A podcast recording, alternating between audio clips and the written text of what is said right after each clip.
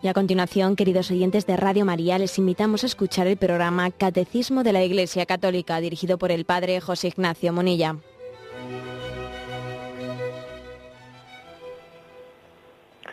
Un cordial saludo a todos los oyentes de Radio María. Un día más, con la gracia del Señor, proseguimos el comentario del Catecismo de nuestra Madre la Iglesia. Dentro del artículo del credo, creo en el perdón de los pecados, Concluimos hoy con el último de los apartados que brevemente ha explicado pues el catecismo. El último de los apartados tiene tres puntos que tienen como título El poder de las llaves. Dice el punto 981.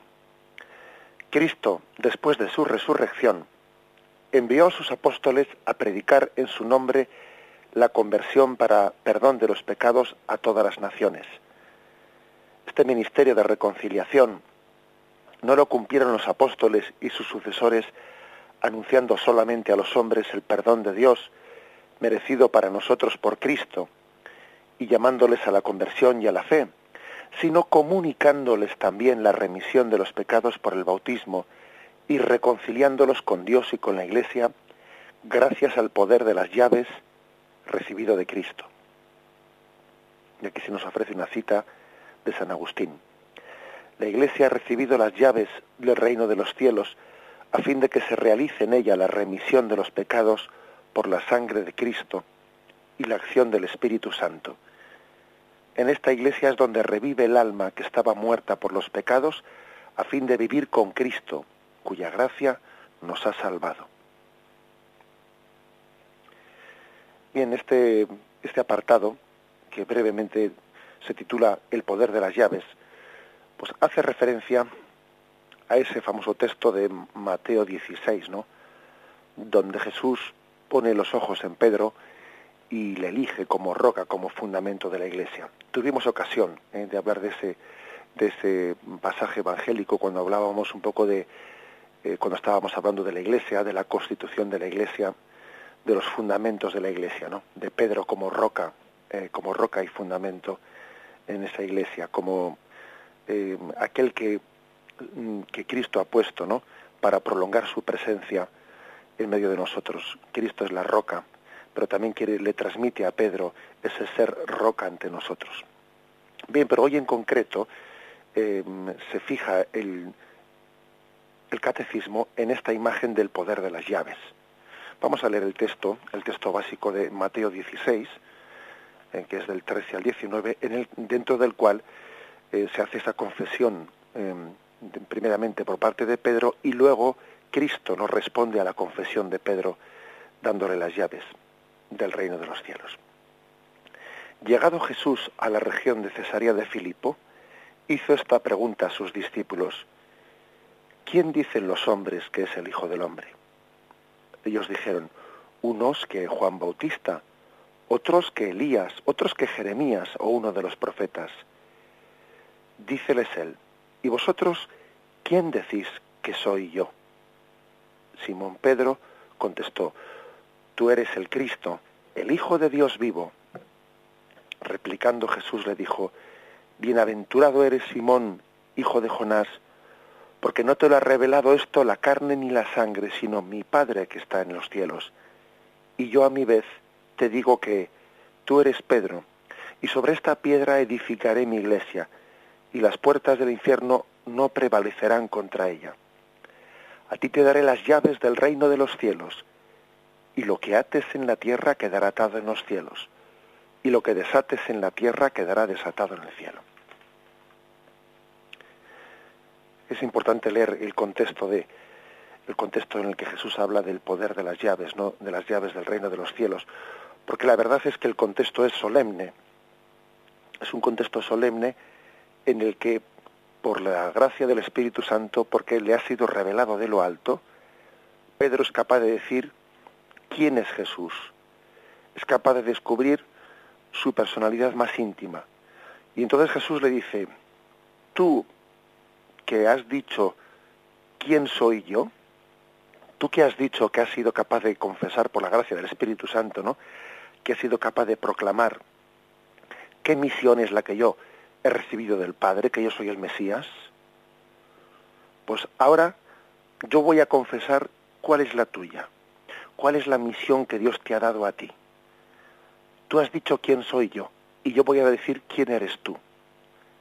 Si tú, por la gracia del Espíritu, has sido capaz de confesar públicamente la misión que yo, Jesús, he recibido del Padre, ahora yo, Pedro, te voy a, confesar cuál es la misión que también el Padre ha reservado para ti, que Cristo te transmite a ti.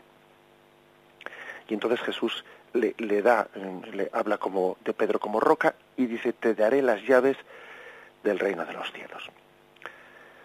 Como ya tuvimos ocasión de decir en su momento, la imagen de las llaves tenemos que purificarla, ¿no? De, de lo que a veces popularmente, pues a la hora de hacer comentarios, pues hemos deformado un poco su imagen. Que nosotros con frecuencia hemos utilizado la imagen de las llaves, incluso hablando de Pedro, etcétera, como la imagen del portero. Pedro, a Pedro se le encomienda las llaves, incluso hemos hecho eh, algunas veces los chistes famosos de que si, Pedro, que si Pedro está a la puerta del cielo, y bueno, parece como nos hemos imaginado a Pedro con la imagen del portero, porque tiene unas llaves que parece que está atendiendo a la puerta, y bueno, esa imagen pues hay que purificarla, ¿eh? porque la, imagen de las llaves en el contexto bíblico muy poco tiene que ver con lo de ser portero o estar a cargo de la puerta. No, sencillamente las llaves tienen otra imagen, que es la autoridad sobre la casa, la autoridad mm, de, de poder disponer quién es miembro de esa casa y quién no es miembro de esa casa.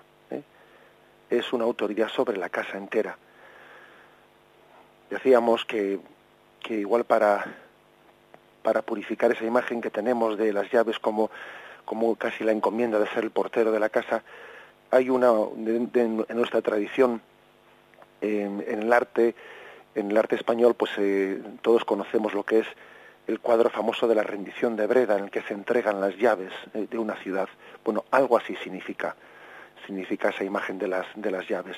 No es ser portero sino que es la autoridad sobre la casa la capacidad de abrir y cerrar la capacidad de disponer quién es miembro de esa casa quién entra en esa casa y quién no entra en esa casa es la autoridad sobre la casa misma.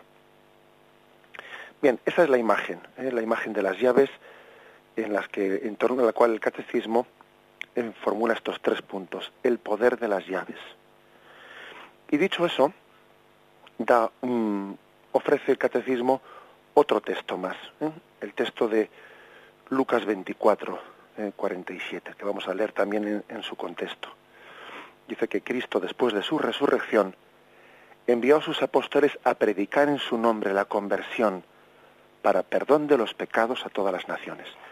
Ese texto es un texto también importante que tiene, que igual que el texto anterior, eh, pues tiene lugar en un entorno, en un contexto solemne, que es el contexto de la aparición de Cristo resucitado, de su ascensión a los cielos y también del el anuncio de que se va a recibir el Espíritu Santo. ¿eh? Es un momento solemne, pues Cristo resucitado se aparece a los suyos, asciende a los cielos en su presencia y además les, mm, les anuncia de que van a recibir el Espíritu Santo para que las palabras de Cristo no sean solo bonitas o hermosas intenciones, ¿no? sino que sean eficaces por la gracia, por la gracia del Espíritu. El texto es este.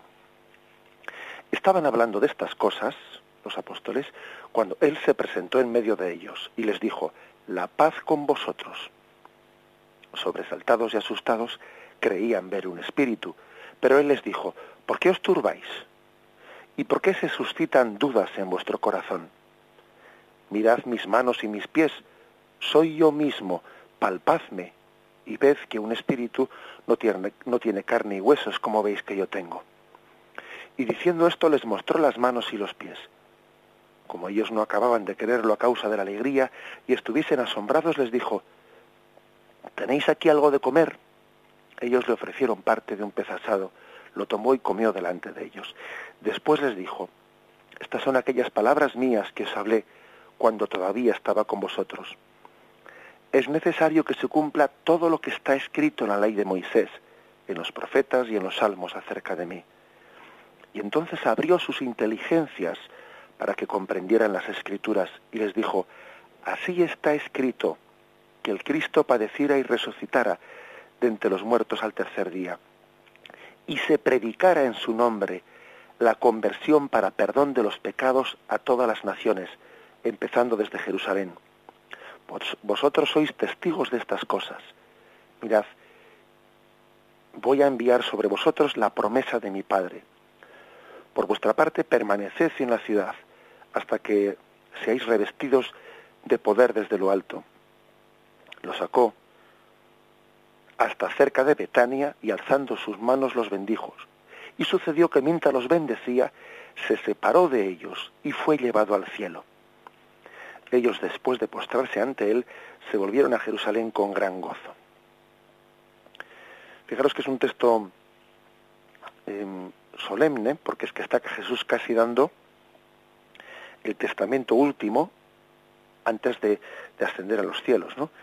Jesús aparece resucitado ante sus apóstoles, les da un don, y el don es el de perdonar los pecados. También les proclama como último testamento antes de subir a los cielos que todo estaba, ¿no? Todo su mensaje y toda su, redención en la cruz tenía, estaba como destinada, estaba como finalizada para poderles otorgar a ellos el poder de perdonar los pecados a todas las naciones, comenzando por Jerusalén, dice ahí, y antes de ascender a los cielos les da la promesa de que su Padre les va a revestir de poder desde lo alto. Por vuestra parte, permaneced en la ciudad hasta que seáis revestidos de poder desde lo alto. O sea, el Padre les va a revestir de un poder, el poder de perdonar los pecados. Mm, digamos que todo centra, todo este pasaje centra en torno a, a una acción fundamental, que es el poder perdonar los pecados. Eso es lo fundamental. Para eso había, para eso había venido Cristo. Y eso mismo, y esa misma capacidad de Cristo, Él la, transmite como, como un testamento, ¿no? Como el mayor de los testamentos la, la transmite a los suyos. Además, hay algo muy claro en este texto, y en otros textos también, ¿no? Que Jesús les dice a sus apóstoles que no solo tienen que anunciar eh, pues el perdón de los pecados. No solo se trata de que ellos anuncien que Jesús nos ha perdonado los pecados en la cruz, sino que ellos van a ser instrumentos del perdón de los pecados. Porque una cosa es decir, Jesús quiere perdonarte los pecados, Jesús te ha perdonado los pecados, y otra cosa es que Jesús te diga a ti, vete y perdonaréis los pecados en mi nombre, que eso es distinto. O sea que los apóstoles no son solo anunciadores de la gracia de Dios de que perdona los pecados, sino que son instrumentos de ello. Esto es muy importante, ¿eh? que es una de las cosas que, que distingue nuestra fe católica de, de, la fe protestante. Porque la fe protestante, bueno, pues eh, no entiende eso de que nosotros seamos instrumentos de Cristo para transmitir el don de la salvación, sino que parece como que nosotros nos tenemos que limitar a anunciar lo que Cristo ha hecho con nosotros. No, no, Cristo ha hecho también, nos ha querido hacer instrumentos ¿no? de salvación hacia los demás. No solo anunciamos, es que somos instrumentos de salvación. Hasta tal punto podemos eh, afirmar esto ¿eh? categóricamente que también el catecismo nos ofrece otro texto. Segunda Corintios 5, 18. ¿eh? Segunda Corintios 5, 18. Lo leo en su contexto. Por tanto, el que está en Cristo es una nueva creación. Pasó lo viejo, todo es nuevo. Y todo proviene de Dios, que nos reconcilió consigo por Cristo y nos confió el misterio de la reconciliación. Porque en Cristo estaba Dios reconciliando al mundo consigo, no tomando en cuenta las transgresiones de los hombres, sino poniendo en nosotros la palabra de la reconciliación. Somos pues embajadores de Cristo, como si Dios exhortara por medio de nosotros. En nombre de Cristo os suplicamos, reconciliaos con Dios. A quien no conoció pecado, le hizo pecado por nosotros, para que viniésemos a ser justicia de Dios en él. Fijaros que aquí dice que si Dios estaba reconciliando por Cristo al mundo, Él nos confió a nosotros, no confió a la Iglesia el ministerio de la reconciliación. Cristo fue pues el instrumento de Dios Padre para reconciliar al mundo y la Iglesia es el instrumento de Cristo para prolongar ese ministerio de reconciliación. Fijaros que este es un texto en el que se habla de la Iglesia como prolongación de la misión recibida de Cristo, de, Cristo del Padre. Cristo ha recibido del Padre un ministerio de reconciliación y la Iglesia, cuerpo místico de Cristo, prolonga ese ministerio de reconciliación. ¿Mm? Repito este, este versículo clave, que es el versículo 2 Corintios 5, 18, dice, y todo proviene de Dios, que nos reconcilió consigo por Cristo y nos confió el ministerio de la reconciliación. Cristo confía a su iglesia la misma misión que él había recibido del Padre, reconciliar al mundo con Dios por el perdón de los pecados.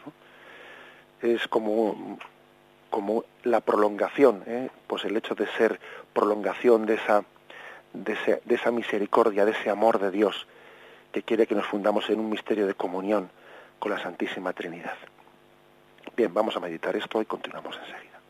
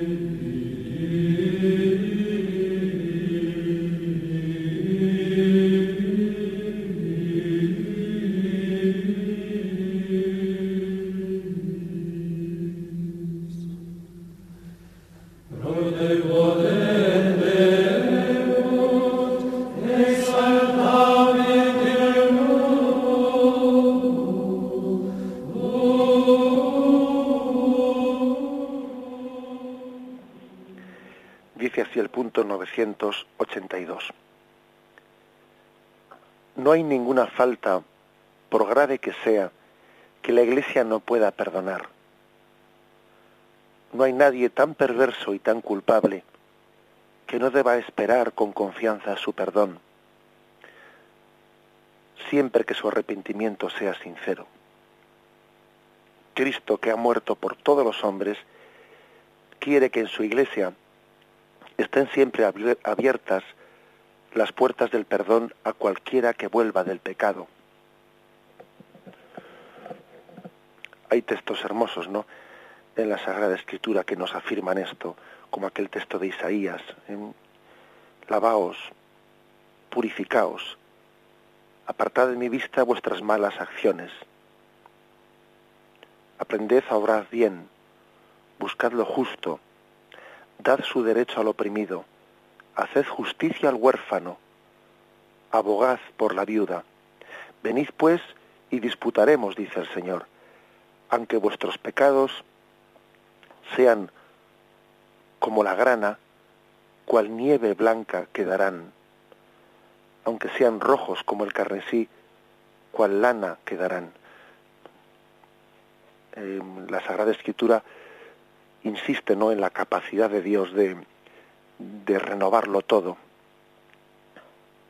de hacer nuevas todas las cosas, ¿no? Como dice aquel texto del Apocalipsis, hago nuevas todas las cosas. Jesús en su redención es capaz de hacer como se dice en popularmente en nuestro lenguaje, ¿no?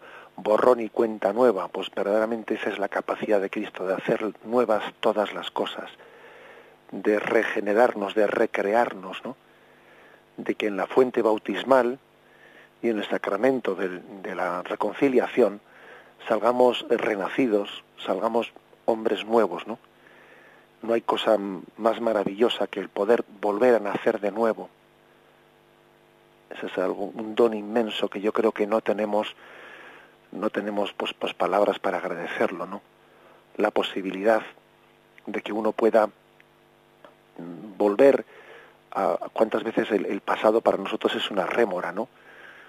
Puede ser una rémora tremenda que pese sobre nosotros, que nos agobie, que uno pues eh, sienta un pues un dolor por el pasado que, que le esté pesando inmensamente. Bueno, pues el Señor nos libera del pasado, ¿no?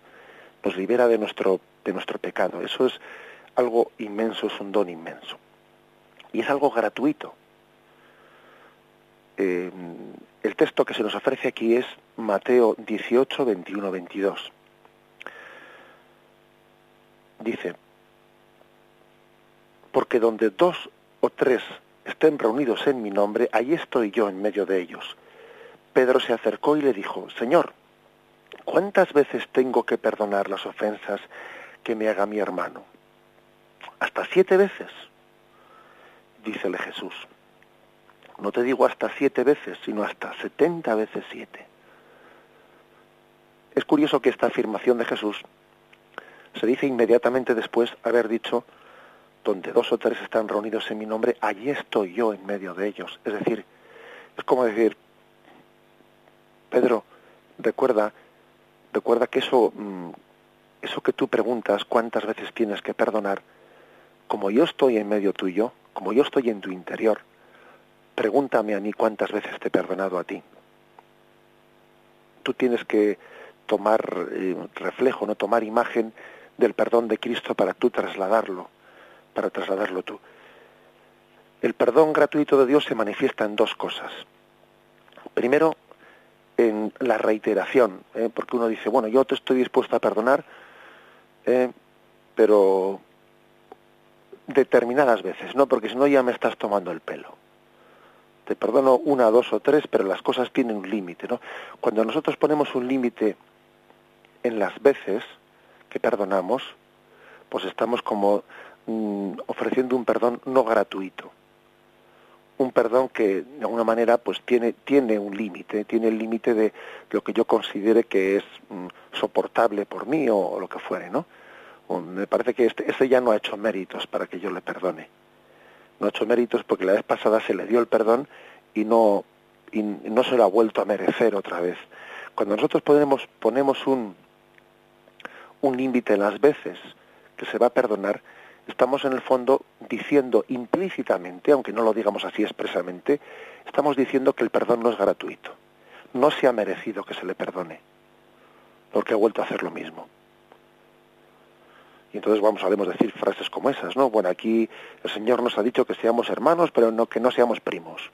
No nos ha dicho que, bueno, pues cosas, cosas por el estilo, ese tipo de cosas que se dicen, es implícitamente decir que el, que el perdón hay que merecerlo y que si alguien al perdón anterior que se le dio no ha correspondido con una serie de méritos, pues que entonces no, no se merece el siguiente. Bueno, Jesús no dice eso. Jesús me perdona pues eh, a la vigésimo séptima ocasión, ¿no? Me perdona como si fuese la primera. Jesús tiene esperanza en el hombre. Tiene esperanza, ¿no? Esperanza en que todo hombre tiene un momento, tiene un momento de gracia. ¿Y quién soy yo para decir si ese momento de gracia es este, o es el anterior, o es el siguiente? Jesús tiene un momento de gracia. ¿eh? Acordaros de ese pasaje evangélico Señor, eh, esta higuera no, da frutos, la cortamos. Y Jesús dice, dejadla, dejadla sin cortarla, a ver si el año que viene da, da fruto. Mm, el Señor tiene más esperanza en el hombre que nosotros mismos. Eh, nosotros a veces tenemos poca esperanza, ¿no? Bien, digo que, que el perdón tiene dos, dos muestras de gratuidad. Una, en la reiteración del perdón, que Jesús es capaz de reiterar el perdón una y otra vez. Y otra, el hecho de que el perdón no se reduce a los pecados menos graves, sino que el perdón también se ofrece a los pecados incluso los más graves. Dice aquí ese texto, no, no hay nadie tan perverso y tan culpable que no deba esperar con confianza su perdón. No hay pecados demasiado graves para ser perdonados. ¿eh? No los hay. El Señor se complace especialmente en perdonar a los, a los pecadores más, más endurecidos. El Señor se complace en los, corazones arrepentidos. Por eso ha dicho este texto de Isaías, pues mm, aunque vuestros pecados sean rojos como la escarlata, blanquearán como nieve. El corazón arrepentido le permite al Señor, ¿no? Un corazón humilde y arrepentido le permite al Señor entrar en él y dispensar su gracia, ¿no? Gratuitamente. Por eso para el Señor no es no es problema la gravedad del pecado, ni tampoco incluso el hecho de que el hombre sea pues haya sido pecador de una manera reiterada. Eso no es el problema. El problema, el único problema es la, la, incapacidad, o mejor dicho, la cerrazón al arrepentimiento, o la desesperanza.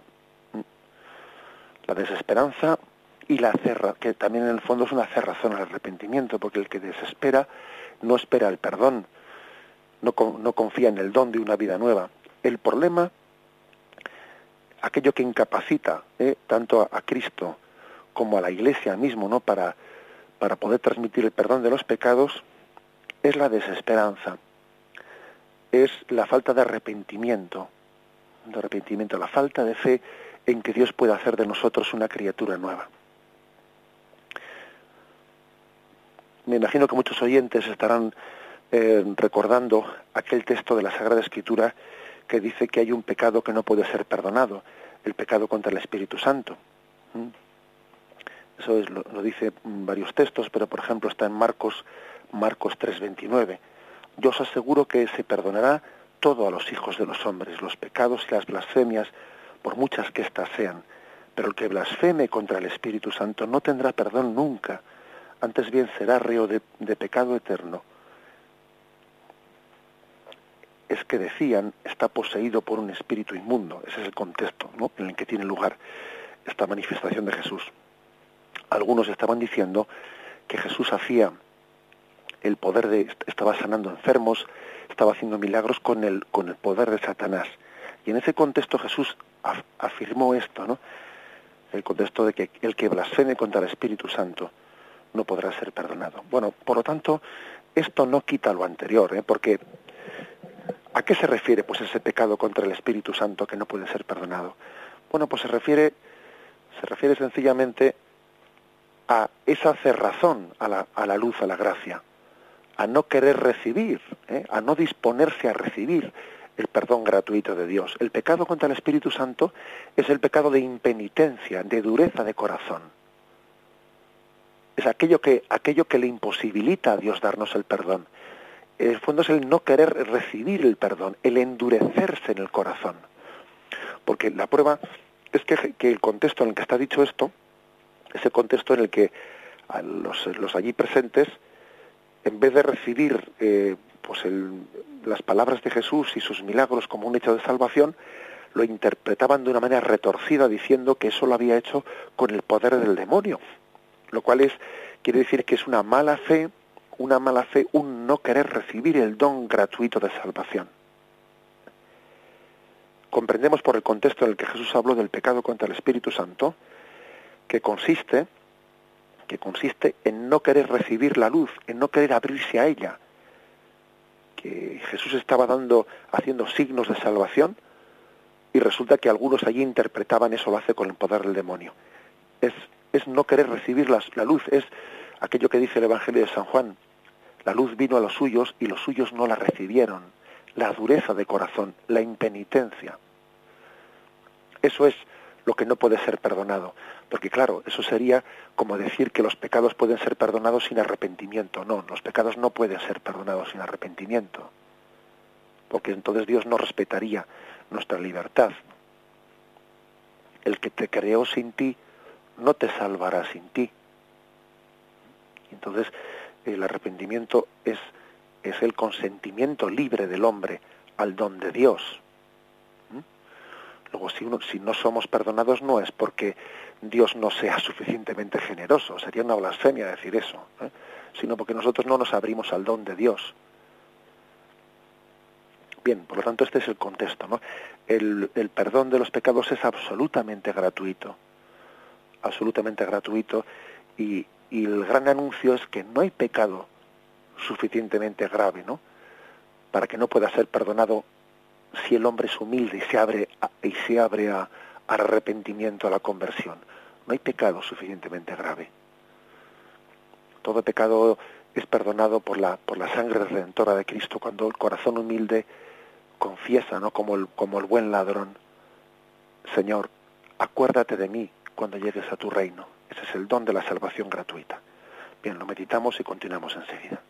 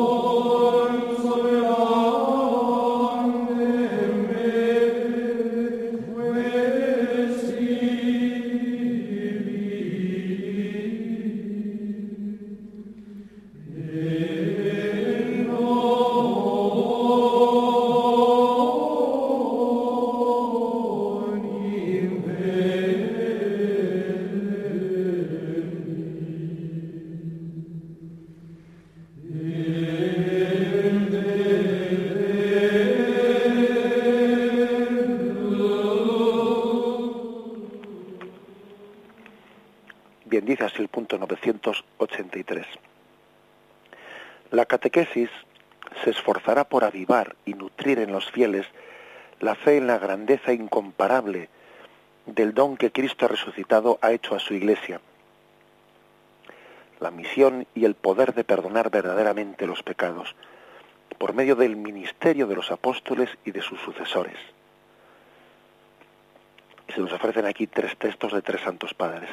El primero de San Ambrosio, el Señor quiere que sus discípulos tengan un poder inmenso. Quiere que sus pobres servidores cumplan en su nombre todo lo que había hecho cuando estaba en la tierra. El segundo de San Juan Crisóstomo. Los sacerdotes han recibido un poder que Dios no ha dado ni a los ángeles ni a los arcángeles. Dios sanciona allá arriba todo lo que los sacerdotes hagan aquí abajo. Y el tercero de San Agustín. Si en la iglesia no hubiera remisión de los pecados, no habría ninguna esperanza, ninguna expectativa de una vida eterna y de una liberación eterna. Demos gracias a Dios que ha dado a la Iglesia semejante don. Bien, pues fijaros que este último punto, con el que se concluye esta parte del credo, creo en el perdón de los pecados, nos invita a que en la catequesis nos esforcemos por avivarnos la conciencia del gran don, del gran don que es el del perdón de los pecados. Es la gran noticia. La gran noticia es esta. Porque es que el gran mal era ese. Eso, así de claro hay que decirlo. La gran noticia era esta porque el gran mal era ese, era el pecado. Hay que decir que Cristo ha venido a colmar nuestras expectativas de felicidad. Pero claro, Cristo no ha venido únicamente a colmar nuestras expectativas, sino ha venido a educar nuestras expectativas. ¿Qué quiero decir con esto? Pues quiero decir que a veces nosotros esperamos otras cosas que no son las fundamentales. Y el Señor viene a, viene a decirnos, ojo, no esperes lo que no es fundamental para tu vida. Espera aquello que es el don máximo que tú necesitas, que es el perdón de tus pecados. Cristo por eso no solo viene a colmar nuestras expectativas, sino que viene a educarnos bien en ellas.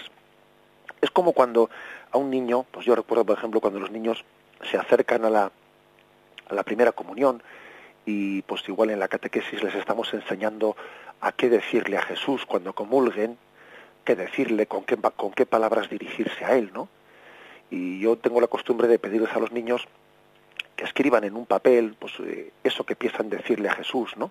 Cuando comulguen y se les suelo pedir que me lo traigan y pues para, para repasarlo y para ayudarles a rezar y decirle, mira, pues yo Jesús, pues quizás esto no se lo pediría, porque claro, a un niño también hay que educarle a pedir, porque el niño en su espontaneidad pues lo mismo le pide a Jesús, pues yo que sé, que gane el partido de fútbol o que le cojan para la selección de no sé qué.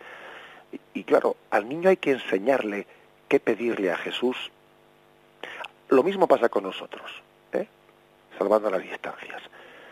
Cristo no solo ha venido para colmar nuestras expectativas, sino que ha venido para educar nuestras expectativas, para educarlas. Y para que caigamos en cuenta de que el principal don es el del perdón de los pecados, que los demás dones son secundarios, que esa es la gran noticia. Y es la gran noticia porque es que el gran problema era ese, era el de nuestro pecado. Lo demás no era tanto problema, aunque nosotros a veces lo padezcamos como si fuese lo demás era una consecuencia del problema. Acordaros de aquel pasaje, ¿no? De que es un pasaje clave para entender esto, ese pasaje de aquel paralítico que le descuelgan desde el techo de una casa porque no había sitio material para entrar delante de Jesús, ¿no? Lo descuelgan ante Jesús y para sorpresa de todos, y yo diría para sorpresa especialmente del propio paralítico, Jesús le dice, tus pecados están perdonados y allí los allí presentes dirían, oye, que te has equivocado, que este venía aquí a que le curases la parálisis. Y Jesús podía responder, no, no me he equivocado. El gran problema de este no es su parálisis, son sus pecados. Y ese es un reflejo de lo que nos pasa a todos nosotros. Y Jesús no ha venido solo a colmar nuestras expectativas, no, no, ha venido a educarlas ha venido a que nos demos cuenta de que el gran problema es el pecado. Y si Jesús curó la parálisis de aquel, de aquel hombre, fue para dar testimonio de que aquello que le había dicho de que tus pecados son perdonados era cierto. No era únicamente una, una frase hermosa, sino que era cierto, para que veáis que el Hijo del Hombre tiene poder de perdonar los pecados. Es decir, Jesús nos está descubriendo ¿Cuál es nuestro problema más profundo? Que no es esa parálisis, que no es mi problema de salud, que no es mi disgusto, que no es mi fracaso, que no es tantas cosas, no, el problema principal es ese, es mi pecado. Y Cristo me hace nuevo. Y el poder del perdón de los pecados otorgado, pues por Cristo a la Iglesia da la capacidad de incidir, incidir en lo fundamental, sin dejarnos de, despistar, ¿no? Sin dejarnos despistar por otros males que no son el mal fundamental, sino en cualquier caso consecuencia de ese mal fundamental, pero no son el mal principal. Tan importante, ¿no? Es esto que dice que la Iglesia insiste, haced catequesis sobre esto, que la gente entienda, ¿no? Pues el gran don incomparable del don de Cristo. Este texto que hemos leído de San Juan Crisóstomo, ¿no? Dice, los sacerdotes han recibido un poder que Dios no ha dado ni a los ángeles ni a los arcángeles. Dios sanciona allá arriba todo lo que los sacerdotes hagan aquí abajo. San Juan Crisóstomo está diciendo, pero abrid la boca, ¿no? Quedaros impresionados por este don de, de hacerlo todo nuevo. ¿Qué cosa más grande no podía dar don Dios a su iglesia? El don de hacerlo todo nuevo. Dice que incluso este don no ha sido dado ni los ángeles ni los arcángeles algún santo padre incluso, pues explica aquí, como ayer tuvimos ocasión de, de comentar, ¿no? un poco por encima, algún santo padre explica así el motivo de la pues de la rebelión de los ángeles que se, de los ángeles que se rebelaron contra Dios, los demonios, ¿no? Explica a uno de los padres como que fue un pecado de soberbia por no aceptar que siendo ellos no de una naturaleza pues superior a la humana, ¿no? La condición angélica, sin embargo se otorgase a los hombres un don, pues el don que, que, no, se, que no se concedía a los ángeles, ¿no? El que Cristo se encarnase en nuestra naturaleza humana y no la angélica, y además el que se les diese a los hombres, a nosotros y no a los ángeles, esa tarea de reconciliación, de capacidad de transmitir el perdón de Dios, ¿no? Es tan grande ese don que hasta fue el motivo de, de la rebelión de los ángeles que desobedecieron a Dios. Aquí la iglesia San Juan Crisóstomo nos dice, ¿no? Impresionaos, ¿no? Quedaros boquiabiertos por ello. No os acostumbréis nunca a ese don. Que tenemos el gran peligro, ¿no? De, de acercarnos al sacramento de la, de la confesión y no ser conscientes, ¿no? De lo que allí está teniendo lugar. de lo que en signos tan pobres no está teniendo lugar eh, yo creo que igual que igual que este este poder es el escándalo de, de los ángeles caídos también es el escándalo de las mentes mentes soberbias no o mentes secularizadas que les parece que les parece que es bueno increíble no el hecho de que en signos tan pobres esté teniendo lugar algo tan grande. En esa concepción de un Dios deísta lejano al hombre, ¿no? Les parece escandaloso decir que a través de un signo, a través de un hombre pecador, está llegando el perdón y la regeneración de Dios. Pero hombre, ¿cómo va a llegar un don tan grande por un medio tan pobre? Y es motivo de escándalo, igual que lo fue para los ángeles caídos, pues para las mentes soberbias y para las mentes secularizadas. Pero este es el estilo de Dios. Dios así eh, hace las cosas. Y la última de las citas, no la cita de San Agustín, habla de la esperanza. Dice, si en la iglesia no hubiera remisión de los pecados, no habría esperanza. No habría esperanza. Hay esperanza, tenemos esperanza, porque Cristo ha puesto en manos de la iglesia la remisión de los pecados. Y entonces nosotros podemos decir, las cosas se podrán torcer, pues aunque nosotros no sé si entendemos mucho lo que es torcer y lo que es enderezar, pero bueno, ¿no? Las cosas en, las cosas en mi vida se podrán torcer, los planes se podrán truncar. Yo quizás no entenderé nada, pero lo que sí que sé es que Cristo es mi libertador y Él me hace nuevo, Él me regenera una vida nueva. Y eso es lo importante y lo demás es publicidad, ¿eh? como se dice popularmente. Lo demás es publicidad. Hay esperanza porque Cristo, Cristo nos hace nuevos, ¿no? Y esa es nuestra expectativa de liberación eterna. Cristo es mi libertador.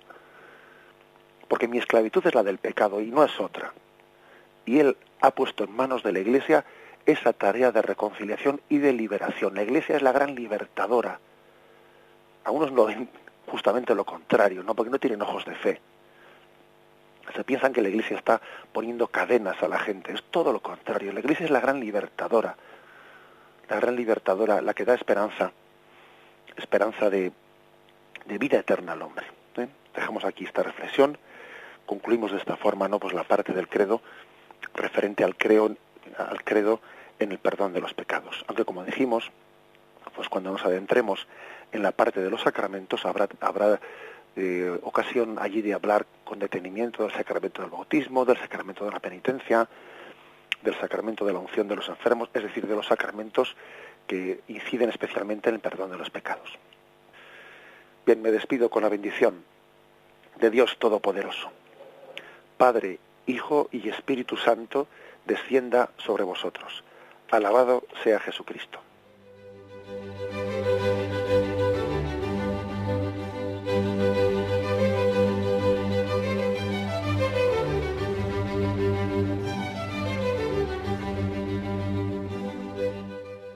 Hasta aquí, queridos oyentes de Radio María, han podido escuchar el programa Catecismo de la Iglesia Católica, dirigido por el Padre José Ignacio Monilla.